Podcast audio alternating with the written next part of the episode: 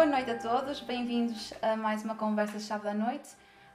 Hoje temos connosco o Rodolfo Silva, ele hum, é um artista, docente também, além de artista também é docente de desenho clássico e figurativo e também de modelação 3D.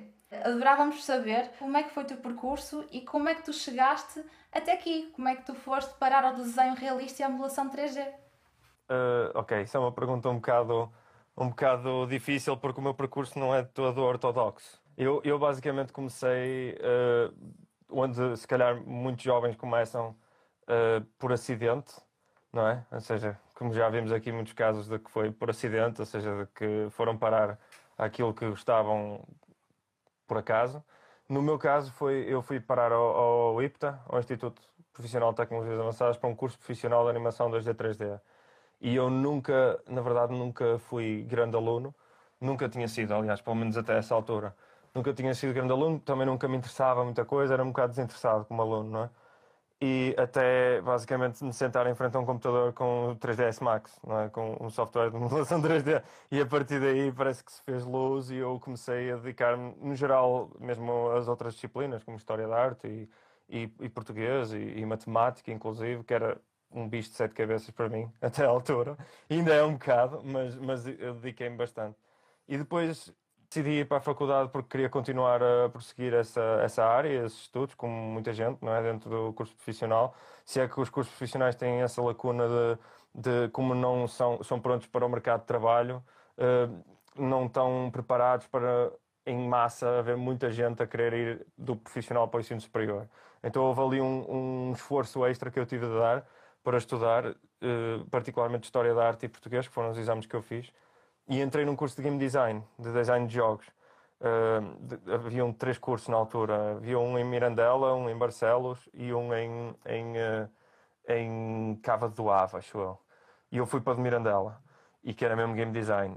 E quando cheguei lá, uh, eu pensava que ia para uma coisa e acabei por não ir para, para essa coisa. Ou seja, se calhar porque eu vinha com expectativas um bocadinho realistas, talvez, se calhar não, não sei. O que é que tu estavas à espera na altura, no, quando entraste para o curso? O que é que te esperavas conseguir uh, obter desse, desse curso? Pois, exato, lá está. Se calhar eu estava à espera de um curso, ok, de, ligado a game design, certo? Ou seja, era da área de game design, que não é. De game design não é tipo a parte visual e artística de fazer os jogos, ok? Isso é game art. São três departamentos, podemos pensar nas coisas como programação, arte e design, não é? O design é mesmo as mecânicas do jogo, como construir um jogo, em jogo de tabuleiro ou jogo uh, eletrónico ou não, mas o, o basicamente o, o, curso de game design que devia ser virado para essa parte de construção de mecânicas e etc não era. Era, imaginem, tinha disciplinas de modelação 3D que eram tipo modelação 3D. Depois tinha uma disciplina de matemática para jogos que era claramente virado para programadores. E depois tinha programação que era de, de, porque há programação para game design, não é? Que é muito específica para, para game design. Há, da mesma forma que há modulação 3D para game design, não é? E eu estava à espera disso, eu estava à espera de um curso de game design. E tinha disciplinas de game design, que era narrativa, não linear, eu lembro-me, tive teoria de jogos, tive outras coisas, não é? Uh, cheguei a ter, acho eu, um little tease de motores de jogos, mas eu também já nessa altura já sabia o que eram motores de jogos e já estava a trabalhar com motores de jogos, porque vinha do IPTA, porque eu fui um bocado autodidata também no IPTA, eu, eu fui para um curso que eu acho que se calhar eu estava com expectativas baixas, talvez, ou, ou altas, se calhar demasiado altas para aquilo que era. E quando, lá está, ainda a semana passada falou-se aqui na entrevista não é, com a Ana que ela falou que havia muitos alunos que provavelmente iam para a faculdade e com uma expectativa mais alta daquilo que se calhar, não é? e por, por se calhar por isso desiludem-se. Eu passei um bocado por isso. Uh, havia, claro, como há disciplinas melhores, disciplinas piores, disciplinas mais bem lecionadas, menos bem lecionadas, como há em todo lado, não é? Mas eu decidi que, ok, se é para fazer um curso que me dê, que me permita evoluir como ser humano, acima de tudo, mais do que se calhar aprender técnica, porque percebi que na faculdade, não é na faculdade que se vai aprender técnica, a não ser que esteja numa faculdade de engenharia, ok? Porque engenharia é técnica, ponto final, não é? E foi só isso mas numa faculdade mais virada ou para, as, ou para as artes ou para as humanidades, tinha de decidir, não é? Ou seja, ou artes ou humanidades e criava um bom groundwork para depois construir Sim. por cima, não é? Ou seja, um, um, os fundamentos, basicamente. E eu, então, nesse sentido, eu pensei, bem, eu tinha uma data de professores no IPTA que vinham da Católica, toda a gente me falava da Católica, conhecia muita gente dentro da Católica, e peguei e pensei, bem, então se calhar a melhor aposta, mesmo com o dinheiro que eu estava a gastar em estadia e etc., um, em Mirandela, não é? Tudo junto, mais valia se calhar uh, investir num curso que tenho provas de que é bom. Pelo menos tenho testemunhos de que é bom. Ao contrário dos testemunhos de quase todos os outros cursos do país, que quase todos os testemunhos eram negativos, não é? Porque nós vemos muitos alunos a queixarem-se disto e daquilo e não sei o quê, como é lógico. Mas na Católica, por incrível que pareça, eu quase não vi ninguém a queixar-se do curso. Havia uma pessoa que se calhar queixava-se de uma coisita, de nada, mas no geral acho que toda a gente que vinha de lá uh, vinha satisfeito, no geral.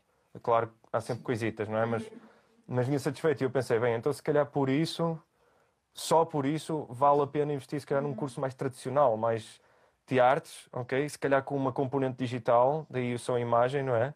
Com uma componente digital uh, versátil e generalista e com uma componente forte teórica, que eu sempre gostei. Eu sempre fui um bocadinho apaixonado por humanidades e etc. Então decidi ir para a Católica, nessa altura.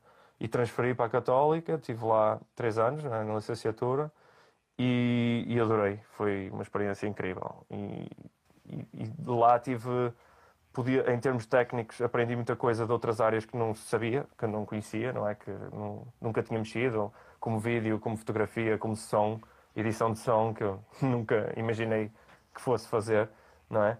Mas uh, deu-me um traquejo mais universal acerca de, de, do desempenho do, do, do, papel, digamos, de um artista no, no mundo.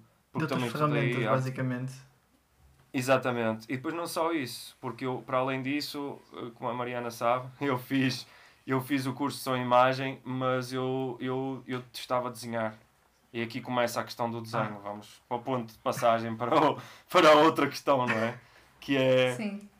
Eu nunca desenhei na vida. Nem em miúdo, desenhava muito pouco e, e os meus professores viam-se gregos para eu fazer os exercícios de desenho. Provavelmente porque fiquei traumatizado desde muito cedo, como muita gente. E eu não gostava de desenho, nunca desenhava, e então uma das das coisas que me deixava aquém de me inscrever na Católica era precisamente isso, era o desenho. Porque tinham quatro disciplinas de desenho obrigatórias e uma opcional. E eu pensei, ei, quatro disciplinas, meu Deus, tipo, uau, eu não vou conseguir fazer este curso. O que eu pensei. E, e, e, ainda por cima eu tinha vindo de um curso de design de jogos que tive também outra experiência traumática com o desenho, que foi horrível e jurei na altura nunca mais desenhar. Design? Uh, o que é? Character não, design? Não, não, não, não. Tínhamos mesmo uma disciplina de desenho no primeiro ano, ah, no okay. início. E, e eu jurei nunca mais desenhar, queimei os desenhos todos, assim, uma coisa muito dramática, tipo com um monóculo e a tirar para a lareira. tipo, e a rir-me, assim, não é? Tipo, mas, mas uh, eu lembro-me na altura que jurei nunca mais desenhar e quando percebi que a Católica tinha desenho, fiquei tipo mega relutante, até eventualmente por acidente também ao mesmo tempo, sensivelmente, que me transferi para a Católica, fui parar ao Ateliê de Arte Realista do Porto, por acidente. Porque um amigo meu andava lá e eu estava à espera dele num café e ele disse: Olha, eu estou aqui, anda aqui e também desenhas. E eu, ei, nem pensar, não trouxe material e tal, aquelas desculpas, não é? yeah, eu não trouxe um material. Eh, sim, eu não trouxe material. E ele, ah, mas ele tem aqui, o caraças. E curiosamente, eu estava a lhe dizer que não, e a única altura em que me deixou, se calhar, aberta a hipótese de ir experimentar uma aula foi quando ele disse: Ah, aqui o Daniel está a fazer, faz, ensina tipo os métodos dos antigos mestres e do pessoal, uma herança que vem tipo do Renascimento e não sei o que. Eu, aquilo pareceu-me assim algo muito místico, muito fantástico, tipo como se viesse de outro planeta, como se fosse uma lenda, não é? Uma lenda que alguns existiu. Sim, sim. Uma, não, uma coisa, imagina, técnica, antigos mestres, tipo uma civilização antiga que desapareceu, uma coisa assim, não é? E eu, pera, eu gostava de história da arte, já era apaixonadíssimo por história da arte, adorava pintores como Caravaggio, como Jacques David, como, como outros, tantos outros no século XIX, século XVIII e mesmo no Renascimento. E, e, e antes disso, inclusive, mas. E eu pensei, bem, posso ir lá, tipo, vou a uma aula, vou experimentar uma aulita, também não vou perder nada, e já que vou ter desenho e vou na Católica, então might as well start now, não é? Tipo, E eu vá, fui lá e lembro-me que logo na primeira aula, primeira vez, primeiro exercício que ele me deu, que foi um exercício do Barg, Charles Barg, eu fiquei completamente apaixonado por aquilo. Tipo, logo, imediatamente. E achei tipo, ok, isto é incrível. Eu não sabia que se podia fazer isto. Eu não sabia Perdeste que era possível. Uh, provavelmente, ou pelo menos aos bocados, porque eu lembro-me do Daniel também dizer que eu fui um aluno um bocado difícil no início. Porque, porque não, não é difícil no sentido, mais no sentido em que, em que fui um aluno que, que durante muito tempo parecia que não ia evoluir para além daquilo. Certo? Tipo, eu, uma, toda a gente evolui no início, que está a aprender aqueles fundamentos, e depois chega a um ponto que, que entram no, no que eu gosto de chamar um plateau, não é? É. E nesse platô parece que estagnam, mas não estagnam. Na verdade, o que está a acontecer é que estão a ter altos e baixos, só que no geral esses altos e baixos estão a ir para cima. Só que há momentos mais estáveis e nós pensamos que não estamos a progredir nada. E é o nosso cérebro só a assimilar as coisas. E eu entrei num, num platô muito longo, pai de um ano, sensivelmente, meio ano, um ano. E ele lembro-me dele depois mais tarde me dizer, opá, eu achava que tu não ias sair daquele platô e que eventualmente ias desistir. E eu, yeah, thank God, não. Mas, mas, mas e depois fui para a Católica, hum, durante esse período, eu estive no ateliê de arte realista, continuei a estar e ainda estou hoje. Ainda sou, para além de dar aulas lá ao sábado, ah, estou durante a semana lá com o Daniel e, e com o resto dos alunos a desenhar de modelo e, e a fazer exercícios e cópias e etc. Porque é como um desporto, basicamente, não é? em que uma pessoa tem que estar sempre a fazer os exercícios. E eu, eh, depois, na Católica, eu lembro-me que fiz, por isso é vou levar outra vez aquilo que estava a dizer sobre a Mariana, dizer que a Mariana conhece-me, que Sempre eu inscrevi-me. com capas atrás. Sim, sim, sim, sim. Porquê? Porque eu, eu apaixonei-me de tal forma pelo desenho nessa altura que decidi e fiz um. Eu lembro-me de falar com a direção e tudo da Católica sobre isso. E eles disseram que não havia precedentes disso e que era fixe que eu fosse o primeiro precedente disso, de fazer disciplinas do curso de restauro. E eles disseram: Ok, nunca houve ninguém de som e imagem minimamente interessado a fazer disciplinas de restauro. Porquê é que tu queres? E eu disse: Ora, eu quero as disciplinas de desenho, escultura e pintura, porque são um bocadinho mais técnicas, menos, digamos, menos científicas de, de restauro, não é? E são um bocadinho mais eh, artísticas, de certa forma, e quero simplesmente investir no desenho. Acho que faz sentido no meu contexto programático. Eles aceitaram, deram-me os créditos, ou seja, eu fiz essas disciplinas em vez de algumas opcionais, e fiz, tecnicamente, fiz oito, oito disciplinas de desenho, mais duas de escultura e duas de pintura, durante a licenciatura. Eh, que é muito mais do que o que eu estava a pensar que ia fazer. Eu até achava que não ia fazer nenhuma, ia reprovar a todo e que não. E que não. E pronto. E entretanto eu saí da, da Católica, acabei o curso, tive, como muita gente, após o curso, a trabalhar em sítios que não eram da minha área, não é? Eh, na restauração, nomeadamente, tipo em qualquer coisa, não é? Para, para poder pagar, porque entretanto estava também a pagar o curso.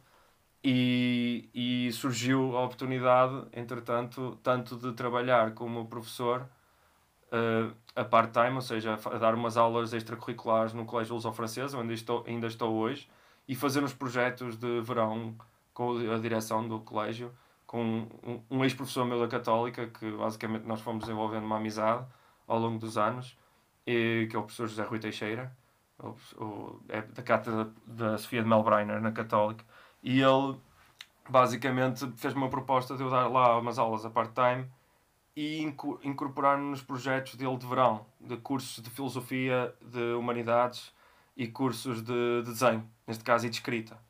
Então eu, eu seria o diretor, entre aspas, não é o diretor, mas o organizador da, da componente de desenho desses cursos. Uhum. E fui com ele a Barcelona, fui com ele a Roma, agora tínhamos outra viagem para Ávila marcada, mas devido à pandemia foi cancelada ou adiada, não é? Temos outros projetos ainda mais para a frente, que também não quero estar a, a dizer muito porque ainda não se sabe como é que isto vai ser, não é? Com esta, com esta questão da pandemia. Uh, surgiu isso e surgiu também a oportunidade de, de, de trabalhar numa empresa um bocadinho mais a full time do que o que eu fazia quando estudava na Católica, que eu fazia uns trabalhos de freelance como modelador 3D. Uh, tra- basicamente atos únicos, não é? E eu, que é o curse de quase toda a gente nesta área, é os, é os atos únicos e os recibos verdes, não é? Mas, e eu lembro-me que essa oportunidade foi de ir trabalhar para uma fábrica que não, em princípio não tem nada de criativo. Aquele trabalho era zero criativo, mas era 3D para design industrial, ou seja, eu tinha de desenhar as peças que eles eventualmente iam fazer as fundições, iam criar para a indústria, nomeadamente ferroviária.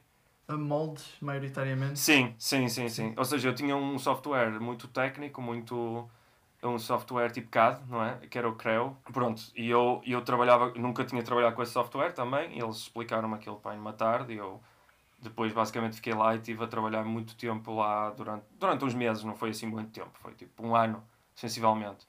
Uh, que deu-me alguma autonomia para sair um bocado das áreas que, que, do que, que eu estava a trabalhar, que não era a minha área, como a restauração, não é? Ou seja, consegui sair da restauração e conseguir, por um lado, a parte 3D como prático, ou seja, utilitário, a trabalhar numa fábrica, não é? E, e, com projetos interessantes, apesar de não serem muito criativos, porque eram desenhos técnicos com medidas e ângulos e coisas assim que tinha de se fazer tudo certinho. E às vezes era mesmo lixado, havia peças mesmo muito complicadas.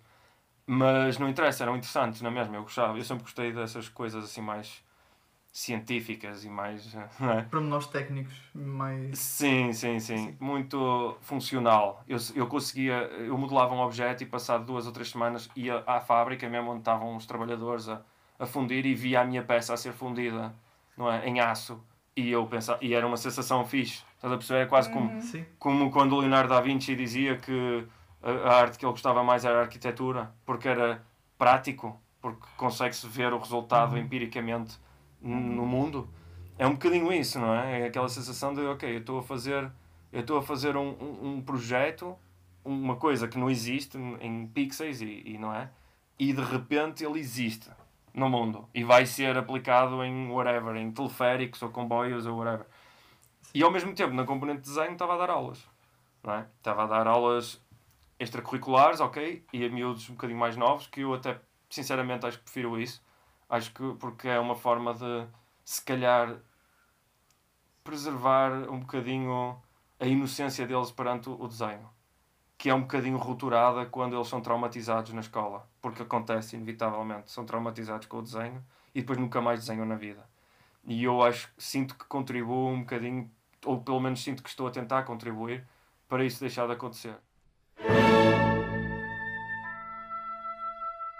Aconteceu muito cedo esse, esse tipo de procura por, por saber coisas, não é? Por causa dos computadores e do meu pai e dos videojogos. O meu pai era colecionador de jogos e tudo, e fazia questão que eu soubesse.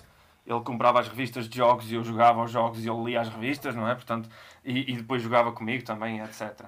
Isso foi uma coisa, que é da parte do meu pai, que aconteceu isso. Segunda coisa uh, foi que eu aprendi uma língua secundária muito cedo também. Eu aprendi o inglês, tinha também sensivelmente 4, 5 anos de idade. Porque comecei a ver desenhos animados em inglês sem legendas. Claro que não sabia falar inglês, comecei agora, como é lógico, não é? Mas comecei a assimilar que é uma idade porque é uma idade muito importante, não é? Tipo, dos 5 aos 6, 7 anos, é a idade, é a idade em que nós começamos a, a quebrar um bocadinho a visão simbólica do mundo eh, sobre o, ok, este objeto e vou desenhar quase o, valor que eu tenho daquele objeto e não necessariamente aquele objeto como eu vejo. Exato. E é uma idade que começamos a ir mais para, para funcionalidades motoras, empíricas, não é? De mexer em coisas. Por isso é que é a idade ideal para começar a escola. É, os cinco, é os, entre os 5 e os 7 anos, não é? Exato. Porque é quando a criança está a procurar, e é o porquê, a idade dos porquês, não é? Porque está a tentar perceber como é que as coisas funcionam. E, e qualquer pessoa que estuda ou antropologia ou psicologia vos diz que eh, a língua é o primeiro e único, em de certa forma, hum, operador da máquina que é a nossa aculturação, não é? E a aculturação não é só aprender hábitos da cultura, é também como é que nós mexemos e navegamos as coisas, não é? No mundo. É a nossa, a nossa, o nosso filtro, digamos, hum, se quisermos chamar assim, é o nosso filtro Exato. cognitivo para com o espaço, não é? Como o indivíduo e o espaço. As crianças mexem muito pouco nas coisas até essa idade, não é? Pois até é aconselhado dar-lhes plasticina, por exemplo, não é? Para mexer no- para mexer palpavelmente em, em coisas mais, mais e criar, não é? E para despoltar a criatividade, que é para aumentar Sim, a maturação da, da criança em si, sim. Exato. Ou Porque é um seja, no aspecto meu, muito importante. no meu caso, eu, eu gostava bastante de plasticina, por acaso. Que é outra dica, agora que estou a pensar, realmente isso foi uma clue. Foi uma pista de.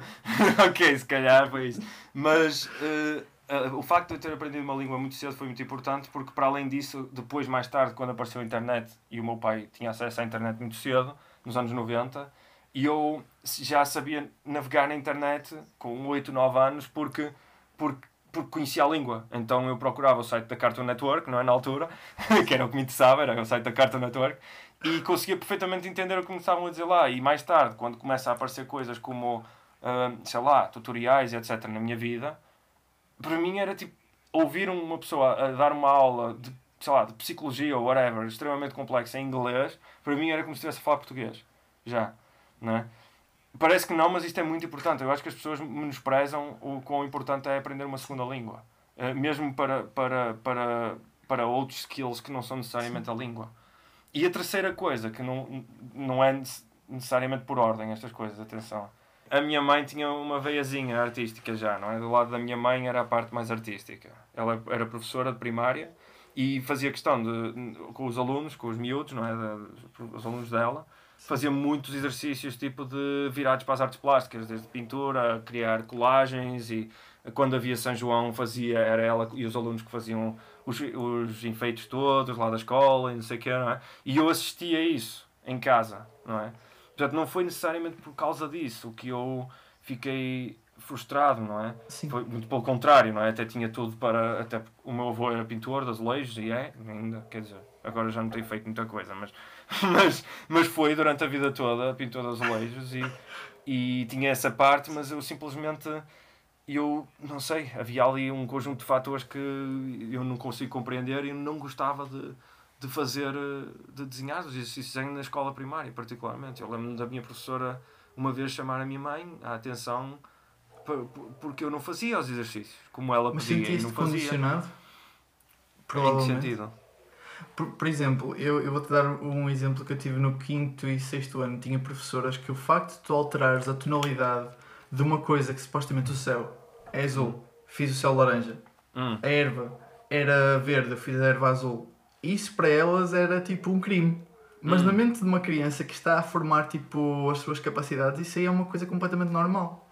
Sim. Sentias esse Não, tipo porque de... repara, a criança lá está, vê as coisas de uma perspectiva simbólica. Não vê realista no sentido óptico da coisa, não é? Porque ainda está a desenvolver isso, nem sequer vê perspectiva. Se- a- criança entende quase intuitivamente o espaço, porque desenvolve isso nos primeiros dois anos de idade, não é? Mas, mas ainda não formalizou a compreensão do espaço e da perspectiva, por exemplo, na cabeça com seis anos. É muito rara a pessoa que fez isso. Quer dizer, os antigos mestres havia alguns exemplos, não é? Mas lá está. Mas é, é porque também eles instigado muito cedo, ou porque tiveram a sorte, como o Miguel Ângelo, de ter um pai que era pedreiro e era escultor também, ou o Bernini também, o pai era escultor e era bastante conhecido. Quer dizer, há aqui um conjunto de fatores, não é? Como é lógico. E eu acho que é irrealista uns professores de. que foi o que aconteceu comigo, não o mesmo exemplo que estás a dar, mas foi semelhante Uhum. que foi eu pintar, eh, por exemplo, a pele de um menino de roxo e eu lembro-me de a professora na altura, tipo, pronto, ralhou-me e tal, porque não era assim, aquilo que estavas a dizer também, não é? Que, que aconteceu contigo. E Sim. eu lembro-me de depois a minha mãe perguntar-me o que é que se passou e não sei o quê, porque não era normal e blá blá blá. E eu disse que simplesmente os meninos tinham-me tirado os lápis e eu só fiquei com o roxo, então pintei tudo de roxo. Tipo, foi isso a minha. E era verdade, a cena era que era verdade. E, eh, eh, ou seja, eu acho que sim, tens razão, que os professores, particularmente na primária, não sei, é assim, porque eu já não estou na primária há muito tempo, como é lógico, não é? Mas não sei como é que isto está agora, mas eh, imagino que, que esteja um bocadinho diferente, não é? Mas, mas é, é, é o. O que é que transformou em ti o desenho? Ai, estás a dizer em mim quando eu. Sim, sim, em quando ti, eu... em ti. Quando começaste a... Ei, sei lá. O que é que te transformou em ti? O que é que te sentiste diferente como, como pessoa e como artista? Porque isso é um processo que, que abrange já a parte assim, muito psicológica. Eu muito acho, eu acho, sinceramente, que os modeladores 3D que trabalham na indústria. Eu lembro-me uma vez que quando fui a um evento, o Trojan Horse was a Unicorn, a primeira vez que eu fui lá, eu conheci um senhor chamado Afonso Salcedo. Estávamos no casino, uh, nas art battles, em que o pessoal estava tipo a desenhar uns contra os outros e a fazer competições e tal, Sim. com um tema. E eu lembro-me de ele estar a olhar para lá e estava tipo ao meu lado, e estávamos a ver um fino ou qualquer coisa. E ele disse assim: Fogo, que me dera saber desenhar. E eu virei eu também, porque eu não sabia. Eu- Eu estava naquela fase de transição, eu ia para a Católica, ainda não tinha entrado na Católica, não é? Portanto, estava com medo do desenho do caraças. Olha, isso também ajudou. Eu ver aquele pessoal todo a desenhar e a pensar, fogo, há gente aqui que não sabe e está na Pixar. Tipo, como o Afonso Salcedo, não é? Estava na Pixar e a Jan, eu não sei desenhar. E eu, uau, a sério? Mas a verdade é que ele sabe. Não, ele se calhar não diretamente porque o trabalho dele não é tanto isso, era mais de iluminação e etc. Mas sabe, algum, há uma componente, pelo menos, iluminação e composição. Composição, é desenho na mesma, há um elemento de desenho ali, não é? Então, eu acho que, por exemplo, no caso da modelação 3D, a maioria dos modeladores 3D que faz, por exemplo, personagens em ZBrush e diz, ah, eu não sei desenhar, estão a enganar-se eles próprios. Eles sabem desenhar, só não aprenderam as, as especificidades do médium em si. Estão a perceber? Há, há uma parte acrescida, porque é o 3D versus 2D, não é? Porque desenho é 2D.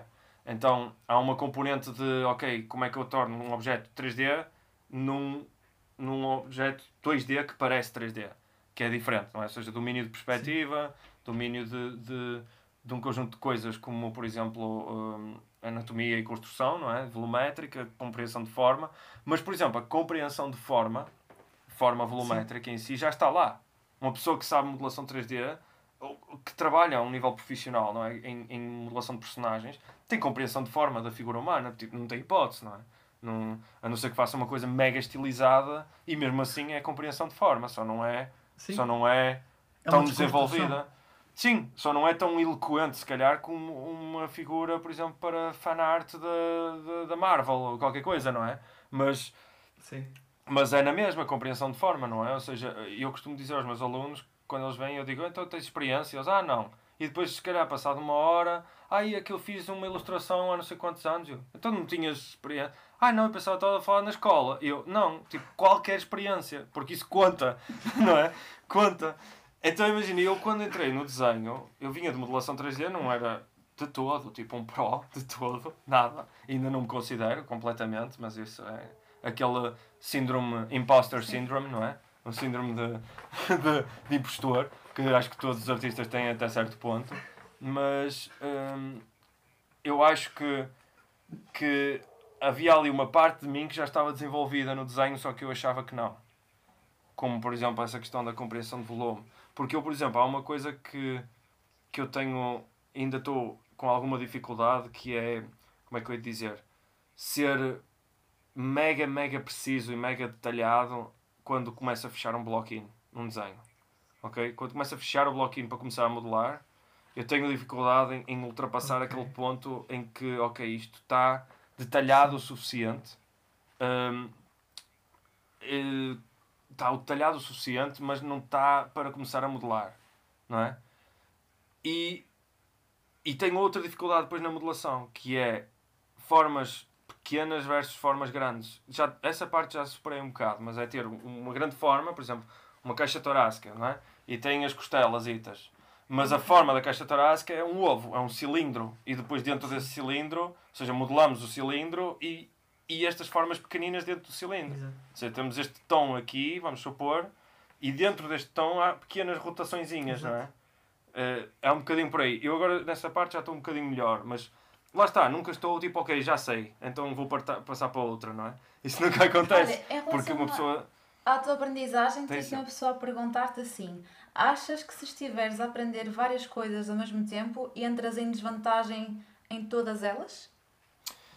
Isso é outra questão que é bastante importante e que é o, um tema de debate em muitos círculos, eh, como é que eu ia dizer, pedagógicos hoje em dia. É verdade, é verdade, é Jack of all trades, master of none, não é o que se costuma dizer. Mas por outro lado também não é verdade. Porque imagina, o que eu estou a falar aqui... princípios, não é? Aquilo que tu falaste tô- há um bocado. Exatamente, eu estou a falar do desenho como o fundamento de tudo o resto. Em que, imagina, se eu, se eu compreender essas questões de desenho, eu eventualmente passar para uma área que eu queira especificamente, como modelação 3D ou ilustração uh, sei lá, em gouache ou whatever, ou, ou que seja, tipo design industrial, ou design de produto, ou design gráfico, ou whatever, se eu tiver a fundamento do desenho, não é? É muito fácil de, de, de fazer a ponte. E os conceitos ajudam. Não é a mesma coisa do que, ah, eu vou fazer design gráfico e vou fazer personagens para jogos, e vou fazer música, e vou fazer. Que não é mau, atenção, há gente que por temperamento é assim. Que é para Ok, eu sou um bocado, mas. Há pessoas E, e, e às vezes conseguem, atenção. Eu acho que, acima de tudo, atenção, acima de tudo do que o mercado de trabalho diz, do que as faculdades dizem, e isto parece um bocadinho contraproducente porque, porque eu sou professor e, e estou no mercado de trabalho, não é? Mas, mas, mas a- a- aqui a questão é, acima de tudo o que o mercado diz e o que as pessoas dizem que é melhor para teres um emprego e etc., é, se tu por temperamento, por temperamento és uma pessoa que, que quer e gosta de fazer muita coisa, faz, ponto. Não é? É um bocadinho por aí. Eu acho que as pessoas só têm que ter um objetivo acima de tudo que é serem felizes, não é? E se querem e gostam, por exemplo, de tocar piano, e gostam, se calhar, de fazer jogos, e gostam de desenhar figura humana, pá, joguem e façam música e, e, e façam jogos e desenhem e façam o, o que vos vier na cabeça, não é? Não se negarem.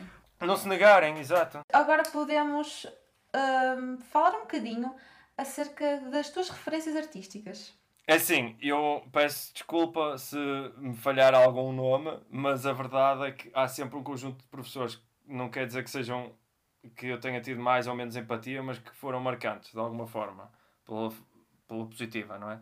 E eu posso começar pelo, por dois professores que agora são colegas de trabalho no IPTA, basicamente, não é? Que é o professor Carlos Couto, que foi que agora é orientador do Sim. curso onde eu dou aulas, não é? É coordenador de curso, já era na altura, mas eu não era professor. Portanto, eh, mas na altura foi, foi o primeiro professor a ensinar-me 3D, seja do que for, foi 3ds Max. E eventualmente foi graças a ele que eu me mantive no curso durante Ok. tanto tempo. E, e na altura, o meu professor de História da Arte, no IPTA, que agora é diretor da escola, eh, e esses dois foi tipo spot on, não é? Foi tipo, foram uma agulha no sítio certo, no tempo certo, não é? Que me apareceu ali e que me estimularam depois para tudo o resto mais para a frente. Eh, de- a seguir, podemos dizer que eu, eu tive um professor lá em Mirandela que foi no curso de Game Design que foi extremamente influente para mim. eh, que as disciplinas em si foram influentes, como é lógico, mas professor, mesmo a, personalidade em si, eu diria que foi, chama-se Jorge Palinhos, foi meu professor de narrativa não linear e de teoria de jogos. Tive uh, uma professora também no IPTA, Sofia Miranda, que foi quem me ensinou Maia, que também foi importante, bastante importante. Mesmo de marcarem, de estarem no sítio certo à hora certa, não é? E depois, eventualmente, quando fui para a Católica, como é lógico, o Daniel Gamelas foi tipo a influência, como é lógico, não é? Foi a influência no desenho para mim, eh, como professor e como colega, não é? E como amigo, neste caso. Um, eventualmente na Católica tive, um, um- tive uma data de professores que me foram influentes, como o professor José Rui Teixeira, que entretanto também se tornou meu amigo e que somos, trabalhamos juntos agora no colégio, e, Colégio de La Francesa e, e noutros projetos também. Um, o, o professor Baltasar Torres, de desenho, o professor Baltasar Torres de desenho, eh, o professor Arlindo Silva, também de desenho, pintura e escultura, que também é professor na Faculdade de Belas Artes, e professora de argumento, Ana Sofia Pereira, incrivelmente influente comigo, tipo mesmo, um, e foi minha professora em quatro disciplinas de argumento e de escrita criativa. Henrique Manuel Pereira também, que é professor de literatura e de escrita criativa. Uh, tive outros professores, não é? Mas diria assim, não, acho que não me estou a, não está a falhar ninguém. Assim, mesmo, mesmo ultra influente no sítio certo, à hora certa, não é? Uh, acho que foram esses, assim, off the top of my head, não é? Como se costuma dizer. Tu, mas não falaste de uma experiência que o público, nem toda a gente aqui sabe, tu tiveste uma estadia em Florença. Como é que foi isso? Aquela cidade é tipo uma pérola, uma pérolazinha em Itália, não é? É- Em que imagina, hum, se vocês se, se imaginar Roma como uma espécie de diamante, isto é uma, eu estou a, a parafrasear o José Rui Teixeira, que Roma é tipo um- uma espécie de um diamante gigante em que chuta-se um calhau e saem tipo 20 Berninis e, e 40 Caravaggios e não é? Tipo, é- é em qualquer esquina há ali uma brutalidade de monumentos e de, e de igrejas e de edifícios e pinturas e esculturas. Florença não, mas ao mesmo tempo Florença tem qualquer coisa que tenha valor objetualmente artístico, não é? Ou seja, de forma objetual, como por exemplo na Piazza della Signoria a, a réplica do Miguel Ângelo, do David Miguel Ângelo, que é uma réplica feita no século, século XVIII, século XIX. Essas estátuas que estão lá, eh, nós estamos, por exemplo, a, a caminhar na cidade e aquilo é mega plain, ou seja, tem aquela aura renascentista, como é lógico, é uma cidade medieval, não é? Mas viras a esquina e aparece-te um Miguel Ângelo e parece que levaste um soco no estômago. É, é tipo, pum, Miguel Ângelo, não é? Tipo, assim, qualquer coisa desse género. Por, porquê? Porque é, é monumental de alguma forma, mas ao mesmo tempo é pequeno e tem uma rotina muito pacata, muito, muito pausada, muito, muito interessante para artistas mesmo. Porque, porque uma pessoa tem um ritmo, um ritual de vida lá, é muito regrado, de certa forma. Apesar do turismo, a loucura do turismo, etc. Mas o, a rotina, o dia a dia lá, a, o, a temperatura, o clima, a- as pessoas, a comida, tudo é assim mega. Não sei, tem ali um, um aspecto alentejo. Percebem o que eu quero dizer, não é? Assim, muito. A sério, muito, muito calmo, muito, muito camponês, muito agrícola, agrícola, mas não é agrícola. Então, é um centro de uma cidade. Eh, é foi o centro do mundo durante muito tempo, não é? Mas Em termos de- do teu estudo, tu foste lá fazer um curso de verão. eu fui lá fazer um, um- fui, fui fazer um curso de desenho académico lá porque ganhei uma bolsa, não é? Ganhei o terceiro lugar numa competição e eles ofereceram-me o curso. E eu, eu fui com o intuito de fazer o curso eh, e, e de estudar na Florence Academy of Art, não é? Porque desde sempre que tinha ouvido falar dessa escola e, e sempre foi uma referência. Eh, já foi mais do que o que é agora, no sentido de, eu acho, aquele aspecto, aquele, aquele im- impacto, o awe factor, não é? Que os ingleses costumam chamar, de olhar para uma coisa que está tão para além do nosso alcance que nós, uou, parece-nos feito por um Deus, quase, não é? Mas quando começamos a progredir, começa a chegar a um ponto em que já é mais próximo. Já é, em vez de ser um Deus, é tipo um familiar, é um primo afastado, qualquer coisa, não é? Então, quando eu- fui, já fui para a Florence Academy como se fosse um primo afastado. E, e quando eu comecei a aprender a desenhar, a Florence Academy eram deuses, aqueles homens. Não, é? não estou a dizer que são maus ou que são bons, atenção. Só simplesmente parecia-me algo que era inatingível. Eu nunca na vida ia conseguir chegar lá, àquele nível. Aquela ideia, não é? De, ei, está tão longe que parece inatingível. E quando eu fui já era mais próximo, ou seja, já era mais plausível eu estar ali. Já me sentia mais enquadrado, não é? Dentro daquele, daquele universo. E, e é assim, eu acho que o melhor de tudo de estudar lá foi a experiência de ter de conhecer aquele domínio de como é que funciona uma escola clássica de artes, não é? Tipo, que ainda está viva após estes anos todos, não é? E isso foi o que eu, que eu apreciei mais. E depois, para além disso, também as pessoas, não é? Que se conhece dentro do meio e, e o, a estrutura, digamos, de um, de um curso académico de desenho eh, feito de uma forma diferente, com métodos um bocado diferentes, eh, métodos de medição um bocado diferentes, métodos de, de como abordar o desenho na página de forma diferente, com carvão em vez de grafite, não é? Tipo, eh, que é outro desafio. Fiz um curso não só de desenho académico, mas fiz de ponta de prata, de desenho de ponta de prata, com as receitas do, Miguel, do, do Rafael, peço desculpa. Ou seja, eu aprendi a fazer a receita do Rafael, a usar branco de ossos e branco de chumbo e essas coisas todas que eles têm lá. Em Florença ainda vendem branco de ossos, feito com ossos mesmo, não é? Tipo, chumbo, mesmo chumbo, não é falso nem nada, é mesmo chumbo. Uh, penas para desenhar são penas a sério, são tipo de animais e etc. Não é? Uh, se, se- houver algum vegetariano aqui, peço desculpa, mas, mas isso é muito fixe para mim, tipo, porque, porque é sinal de que é, é aquela cidade que ao mesmo tempo é um, um, um hub turístico do século XXI e ao mesmo tempo é uma espécie de um, de um objeto arqueológico, quase, não é? Basicamente Há um aquele contraste. contraste. que ainda parece que é uma relíquia, Sim, mas sim. uma imagina, relíquia é viva. aquela coisa de durante o dia estares a passar e a, a passear na cidade de bicicleta e a ver a Ponte Vecchio e a ver a, a Praça da República deles, não é? A Piazzale della Repubblica, não é? Que eles chamam. Não é della República, della, de, della República, já não lembro. Mas é a Praça da República, basicamente de Florença, que foi fundada no século XVIII, só erro, século XIX, já muito à frente, mas estás ali a viajar, a passear, a comer, tipo, naqueles sítios mega romantizados nós vemos nos filmes de Hollywood, não é? Basicamente, a romantizar a cidade. Exatamente, a romantizar a cidade, mas depois chegas à noite, por exemplo, e vais a um bar no lado lá do Rio e é house e gente nova a curtir grande som, não é? Tipo, ou seja, há ali um. Nota-se que é uma cidade que está. Que tem gente muito própria do, do século e da altura em que nós vivemos, mas que é é, é, é um, um conjunto, uma sociedade quase, uma cultura construída por cima de, um, de, um, de, um, de, uma, de, uma, de uma base sólida romana, basicamente, não é? Porque vem, aquilo eram edifícios romanos, não é? em Florença. Uh, ou seja, é muito interessante isso e é uma coisa que transparece, que vê-se nas pessoas e que vê-se nos hábitos das pessoas e na forma como falam, na forma como andam na forma como desenham, na forma como mesmo os americanos, porque a Florence Academy of Art é de americanos, não é? fundada pelos Estados, por um americano, que é o Daniel Graves, um, mesmo nesses americanos vê-se, eles aculturaram-se a Florença, é quase como se fosse parte deles.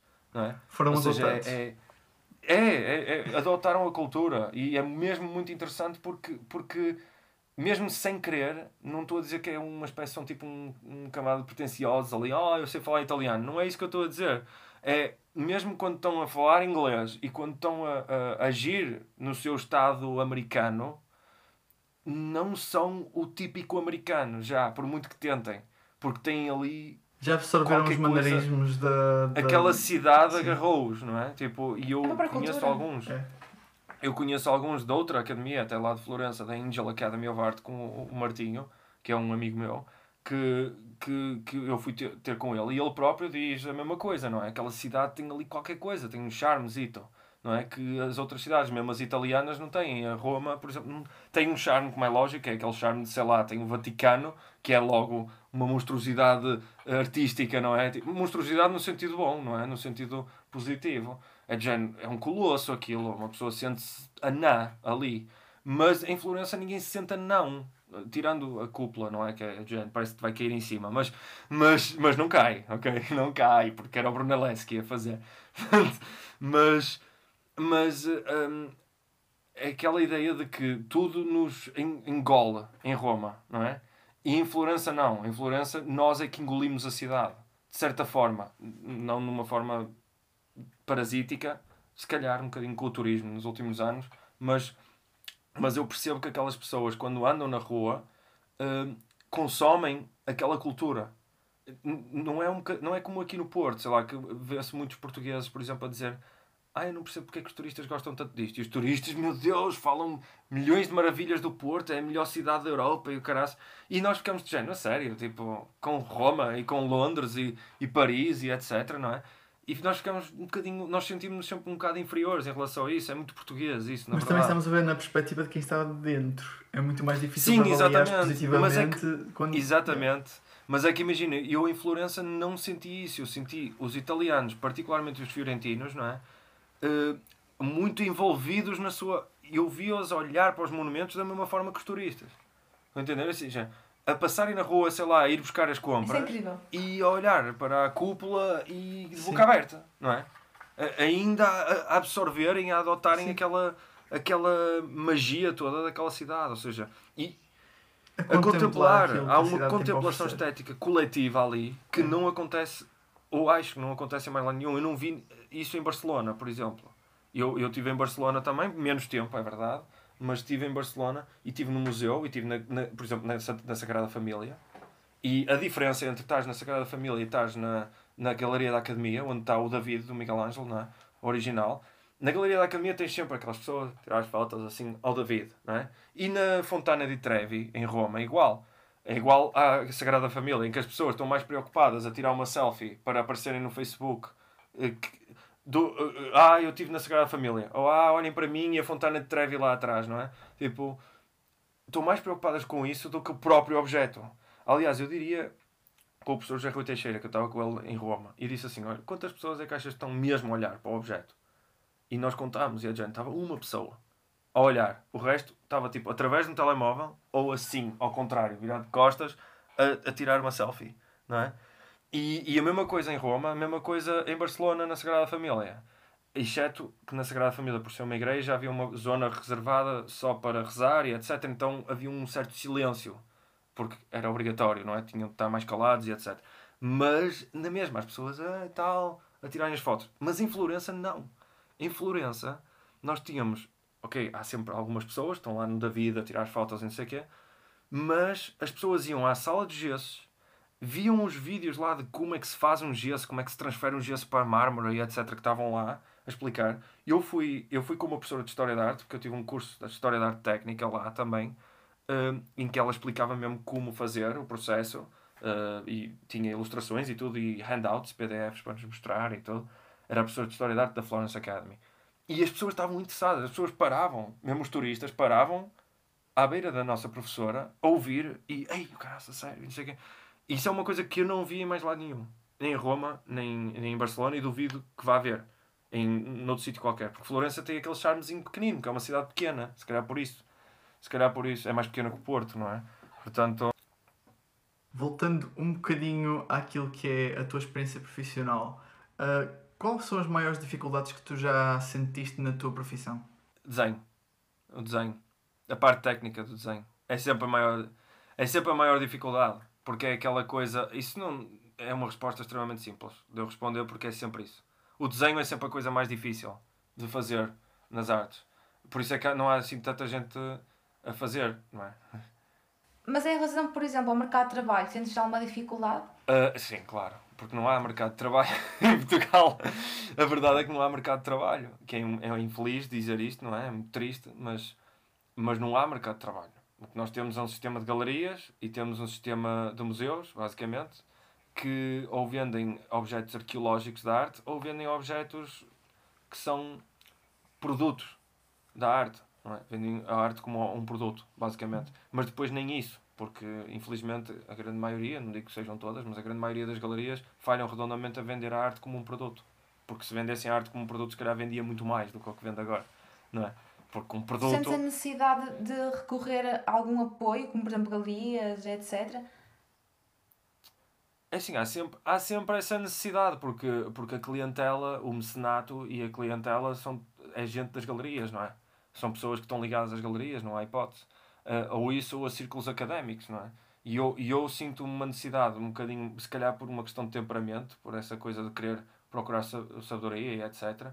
Por uma questão de temperamento, eu sinto-me mais atraído pela parte académica da coisa. Pela parte, no sentido, não é de desenho académico, é uh, o público ser o público académico, no sentido de, de mais uh, como uma exploração de conhecimento e não necessariamente como algo para expor numa galeria. Entendeu? Tu tens mais apetência para a parte mais como professor ou como lá, artista? Diz-me tu. Vem umas aulas e, e diz-me tu, não é? Quem sou eu para dizer isso? Não sei. Tem, tem, tens de perguntar aos meus alunos. Ok. tens de perguntar aos meus alunos. Não sei, podias querer desenvolver mais uma vertente que a outra. Não, não sei se acabaste apaixonado de tal forma pelo ah, ensino. Não, é que... assim. Ah, ok. Isso é, isso é outra coisa. Eu não, não vejo grande diferença entre okay. uma e outra. Ok? A maioria das pessoas é tipo, há duas coisas separadas: ensino e arte. Eu não vejo as duas coisas como separadas. É a mesma coisa. Quando estou a ensinar desenho, é como se estivesse a desenhar. Não é a mesma coisa porque não estou a desenhar. Estou, se fizer demonstrações. Mas o ato, em termos, digamos, de missionário, se querem chamar assim, ou espiritual, há uma relação muito próxima entre a parte pedagógica e a parte artesanal, de uma, seja do que for, na verdade. Em que uma pessoa uh, hones its, its craft, não é? Ou seja, um, aperfeiçoa a sua, a sua, o, seu, o, seu, o seu trabalho, a sua, a sua técnica, a sua, a sua, o seu ofício, é esse o termo, o craft é ofício, aperfeiçoa o seu ofício de forma tão diligente e, por necessidade quase missionária, tem o dever de o ensinar a alguém. Porque não se pode perder. Então imagina, eu, eu nunca vejo as duas coisas, porque da mesma forma que eu estou a tentar aprender os antigos mestres e o que eles me deixaram, o legado deles, e estou a tentar construir por cima disso e eventualmente deixar para outros, estão a perceber, ou seja, há aqui um, um, um, um um dever de ser a ponte entre o que é o passado, o que é o presente e o que é o futuro. Portanto, é, é, é a questão pedagógica, a questão de fazer em si, para mim, não existe linha a separar. Eu ia dizer, é, uma, é um tá blur de linhas, mas não é sequer uma linha, não há separação, não é? Eu, É uma espiral, basicamente, que está sempre a tá unir. tudo, é uma rede. É uma rede É. de pontos que se unem uns aos outros, basicamente. É engraçado porque isso faz lembrar um bocadinho o, aquele do ciclo dos antigos mestres. Porque havia aquela coisa de tu és um mestre pintor ou és um és artista e também tens uma oficina Sim. em que estão a aprender contigo. Sim, sim, tempo. sim. E depois, para além disso, há a academia, não é? Havia a academia que era o sítio onde, onde se partilha isso com outros professores e com outros mestres e etc. Não é? E depois isso mutou no século XVIII com os franceses para outra coisa para além disso. Mas, mas a o propósito é esse, não é? Partilha de conhecimento, acho que. E não é só nas artes, na verdade. Na, na- na filosofia e no, nos, nos, nos, nos mosteiros medievais era assim, não é? Porque isto vem dos mosteiros. Isto é aquele tipo de princípio, o sistema académico, o sistema universitário, se quisermos chamar assim, tem as suas raízes nos mosteiros, nos mosteiros românicos, não é? Na, na Idade Média. E, e, e a verdade é que uma pessoa, imagina, um monge qualquer, que, e na China é igual com os monges budistas, não é? Eles fazem, é o mesmo princípio. Uh, um monge que está a copiar uh, uma Bíblia, vamos supor, que era o livro que se copiava, não é? Na altura, uh, estão a copiar uma Bíblia, se calhar estão a copiar as ilustrações e eventualmente vai en- ensinar o próximo monge a copiar. E não é só isso, vai acrescentar ali alguma coisinha dele, não é? Muito própria dele. Se calhar uma ilustração que anda a trabalhar à parte, um, os tratados da técnica de como fazer as coisas e depois se calhar criar um tratado sobre uma coisa qualquer que ele descobriu. E esta coisa de descobrir coisas novas e investigar e passar esse conhecimento ao próximo é a base da universidade, e do sistema universitário e do sistema de ensino. Portanto, um professor que diz que gosta de ensinar, mas que não gosta de investigar sobre aquilo que ensina, para mim não é um bom professor. Começa logo por aqui. E, e no caso do desenho, investigar sobre aquilo que ensina é desenhar. Não há melhor investigação uh, do desenho senão tipo, continuar a desenhar, não é? Tipo, como é lógico. Do que Não é? Do massa. que pegar na massa e fazer, não é? E, e se calhar não só, depois há aquela questão conceptual e etc, não é? Que tem de ser explorado, quer dizer, tem de ser se quiser. Se não quiserem também, fixe. Maravilha. Não é? Não tem de ser, não há nada que tenha de ser. Agora, acho que essa questão de querer explorar uma técnica e querer fundir o- os conhecimentos dentro da nossa própria cabeça e não querer passá-lo é igualmente mau a querer ensinar uma coisa e não investigá-la. Primeiro, basicamente, eh, quer dizer, é quase como aquela ideia do professor que sabe ensinar, mas não sabe fazer, não é? Um, ou, ou, ou ao contrário, aquele que sabe fazer e não sabe ensinar, não é? Também acontece. E eu, eu, pelo menos, isto é a minha perspectiva, não é? Eu, eu vejo, eu acho que o, o, o artista ideal, e não é só o artista, em todas as áreas, mas estamos a falar de arte, portanto, o, o artista ideal e o, ou o professor ideal é esse, é aquele que as duas coisas são juntas. E depois o quão eu consigo fazer bem e o quão eu consigo ensinar bem vai medir o quão bem sucedido eu acho que estou a ser. E o, quão, o que é que posso melhorar para eventualmente ser melhor a fazer ou melhor a ensinar, não é? Eventualmente, se nós soubermos o suficiente, ou melhor, se nós soubermos ensinar uma coisa, quer dizer que, que sabemos o suficiente. Se tivermos esta perspectiva de querer investigar, não é? Porque se eu não tiver essa perspectiva, pá, eu ensino e não sei o que é que estou a ensinar, não é? E, e isso, eu, eu sinto que a minha profissão de professor deu uma oportunidade de, de dar-me liberdade para eu investigar livremente a- certos assuntos em que eu sei que, ok, eu vou ensinar isto e eu sei fazer, mas será que E sei suficientemente? Exatamente, eu penso assim, eu sei fazer isto, modelação 3D para jogos, por exemplo, eu sei fazer isto, mas será que sei suficientemente bem para ensinar? Será que tenho a minha linguagem, será que tenho o meu conhecimento desta área tão bem articulado que eu consigo Consolidado, explicar de forma clara? para- Exato, que eu consigo explicar de forma clara a quem não sabe nada, não é? Isso é que é a grande questão. E isso para mim é uma oportunidade. Há muita gente que diria, ah, se calhar isso é um desafio muito grande. Para mim é incrível. É uma oportunidade do caraças, dá uma oportunidade de aprender melhor, consolidar o que já sei e, e, e Exato. solidificá-lo e praticar ao mesmo tempo, porque eu estou a repetir os mesmos fundamentos e os conceitos over and over and over again, até que se calhar sonho com isso já, não é?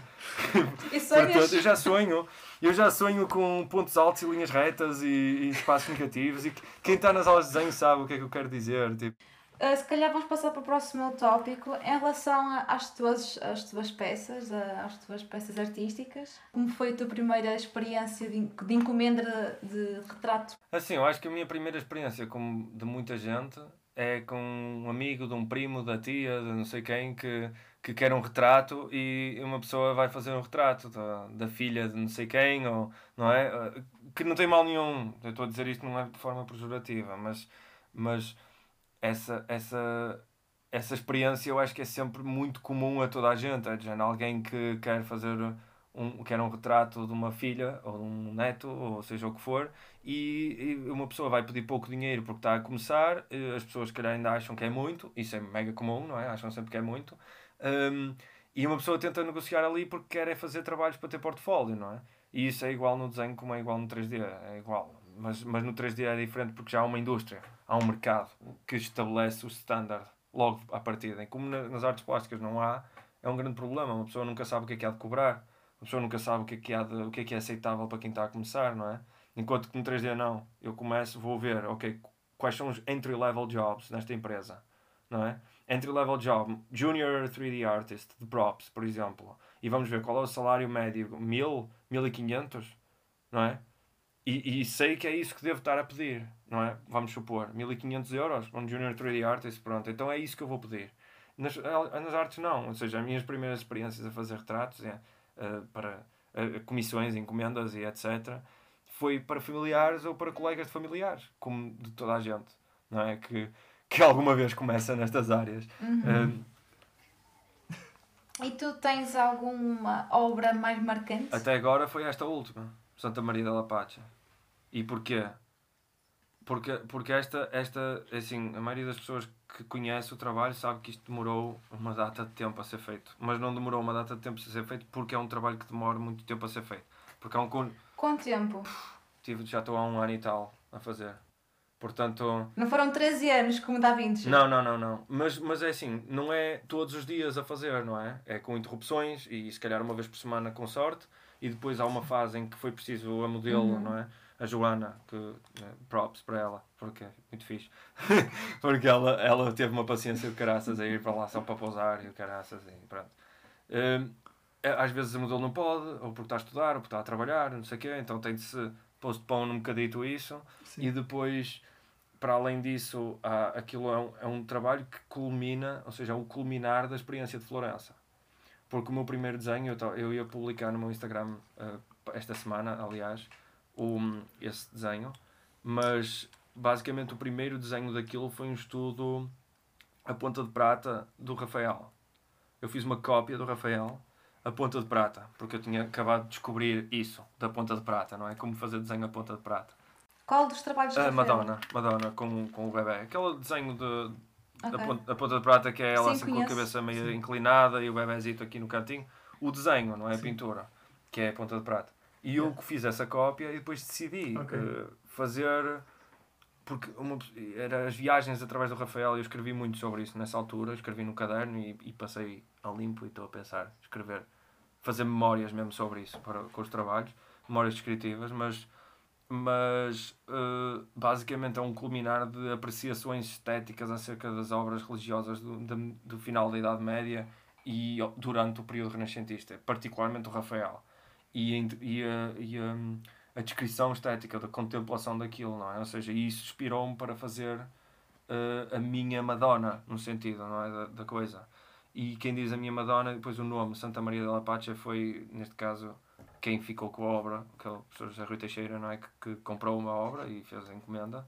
Um, uh, ou seja, aqui duas, duas partes do processo. Há um início de uma ideia que surge, que é com base na inspiração do, da viagem a Florença, e depois há, passa a haver uma articulação entre um projeto conjunto quase entre, entre o meu trabalho e o trabalho poético do, do professor José Rui Teixeira, não é? Do. José, José Rui Teixeira que é, que é poeta e ele, e ele escreve e escreveu sobre, sobre essas questões, não é? E eu decidi uh, articular isso em termos conceituais. Então fiz um desenho a ponta de prata da modelo, mas naquela posição igual à do Rafael, mas da modelo que eu estava a desenhar, não é? Da Joana. Uhum. E eventualmente fiz o desenho a carvão que tornou-se o desenho final e fui buscar referências como Bouguereau, como, como o Leonardo da Vinci, por exemplo, como como estavas a falar de Leonardo da Vinci há bocadinho, aos 13 anos, não é? Mas, mas o Leonardo da Vinci fui buscar também, o, mas particularmente o Bouguereau e o Rafael e o, e, e o Da Vinci foram aqueles três que, que, que me inspiraram bastante. E fui buscar essas referências e desenhei por exemplo, o menino, o menino Jesus é de memória, não é? Aquilo é kinda de memória, a composição e a pós é, é um bocadito uh, Bouguereau, há uma obra do Bouguereau que é a Virgem uh, e os, os can, o Cântico dos Anjos, acho eu, que é ela segurar o bebê e, e os anjos a tocarem violino e etc.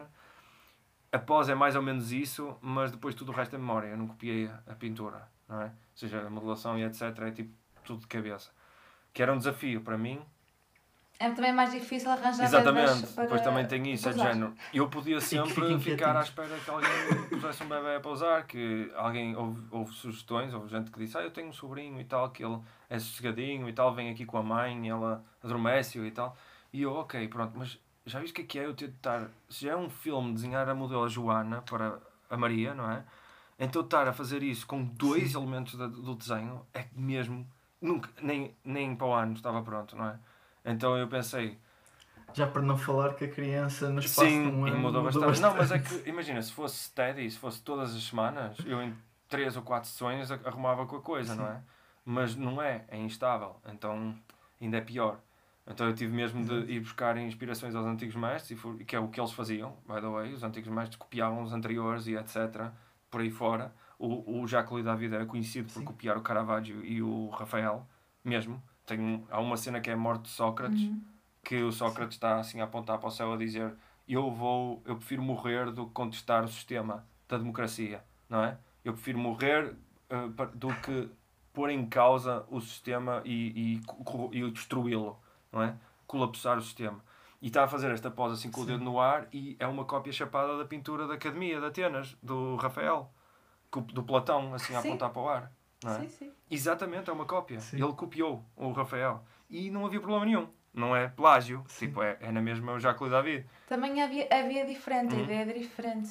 A, a ideia da imitação para Sim, aprender. sim, sim. Não, e não é só para Enquanto aprender. agora é um mesmo para bocadinho que, que se a pose e aquela, aquela construção conceitual funcionar naquela pintura, entendes? Num contexto diferente. Uhum. Não, Porque não vejo porque não, Exato. quer dizer. E ainda por cima o Exato. Jacques David, que via-se como uma espécie de sucessor do Rafael. Porque era, em termos de linhagem de ensino, não é? O mestre aprendiz, mestre aprendiz, o, tudo começou ou no Rafael ou no Miguel Ângelo. Nas duas uma, não é? Portanto, ele, ele era eh, sucessor do Rafael. Mas, portanto, não vejo grande problema e foi isso, basicamente. Esse foi o trabalho mais, mais e, que até Ok. agora, pelo menos, que mais me marcou e, e que achei mais importante. Ponto, ponto de viragem. Um, e quais são ah, os teus projetos atuais? Tenho muitos, esse é o meu problema. tenho muitos, tenho muitos. Eu tenho, eu tenho, a nível de artes plásticas, tenho três ou quatro peças conceptualizadas, já com esboços e etc. Estudos de composição e tudo. Só me falta modelos e tempo. Basicamente, é só isso. Tenho, Ok. Só me falta modelos e tempo. E Opa, só uma forma é o pessoal saber onde é que te pode encontrar para ir Ah, é acompanhar o Instagram. processo. Particularmente o processo é no Instagram, não é?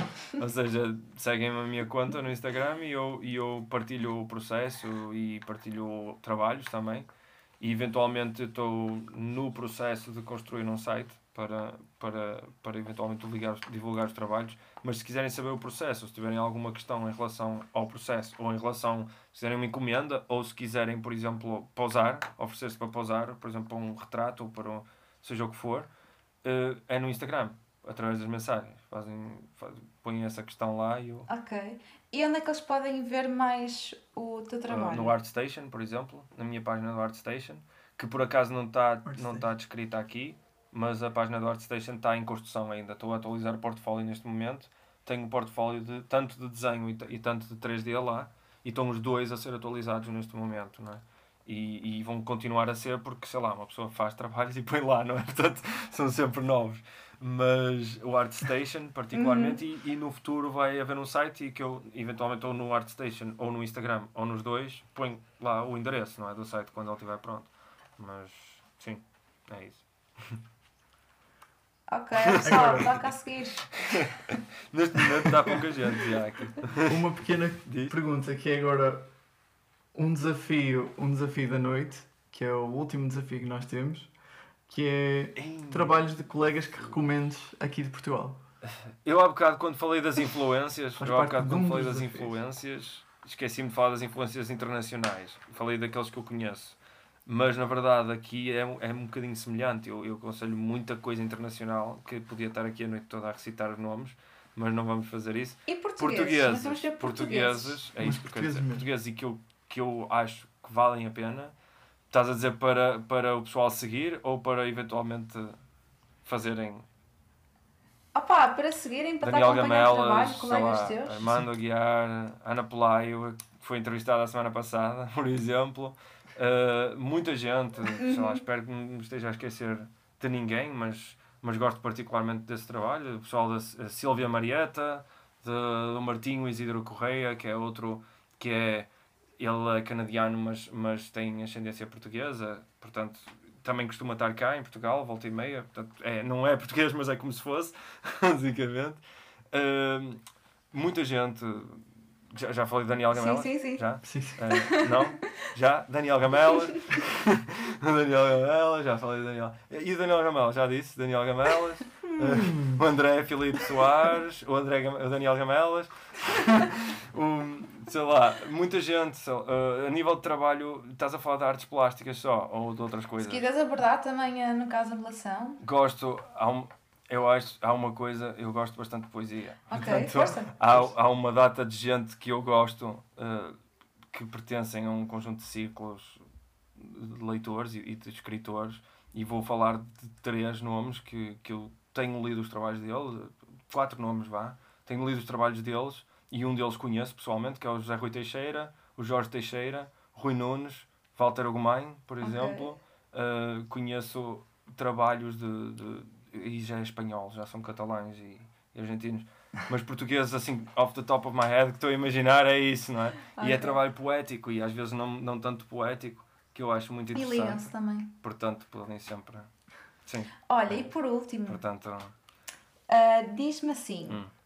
Qual é um artista ou, um, ou os artistas que tu desafias para fazer uma podcast connosco Pode, pode ser mais que um. Também exatamente. Um deles era o Daniel Gamel. Começa logo por aí.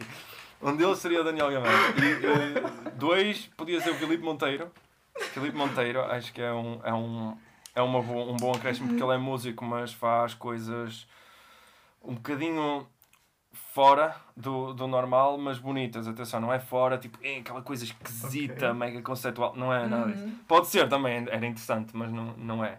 É bonito e faz música para videojogos também, está a fazer uh, algumas coisas, faz sound effects e Oh, para além disso é fotógrafo, também trabalha com fotografia. Não é? Portanto, ups, isto caiu, peço desculpa. Eh, portanto, ele é fotógrafo, claramente eu não, porque não tenho uma câmara para poder estar a fazer este live direitinho. Mas, eh, o Filipe Monteiro e há muito mais gente, sei lá, a nível de, de escrita, por exemplo, acho que o Zé Rui Teixeira. Hum?